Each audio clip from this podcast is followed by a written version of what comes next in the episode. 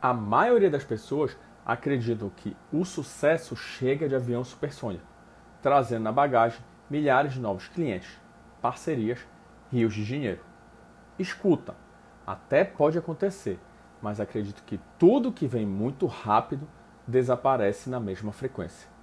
Às vezes, até por falta de consistência, ou de não acreditar no que está acontecendo e se importar apenas com os cifrões entrando no bolso e esquecer de fato o que importa para qualquer empresa diante aos seus clientes: resolver problemas.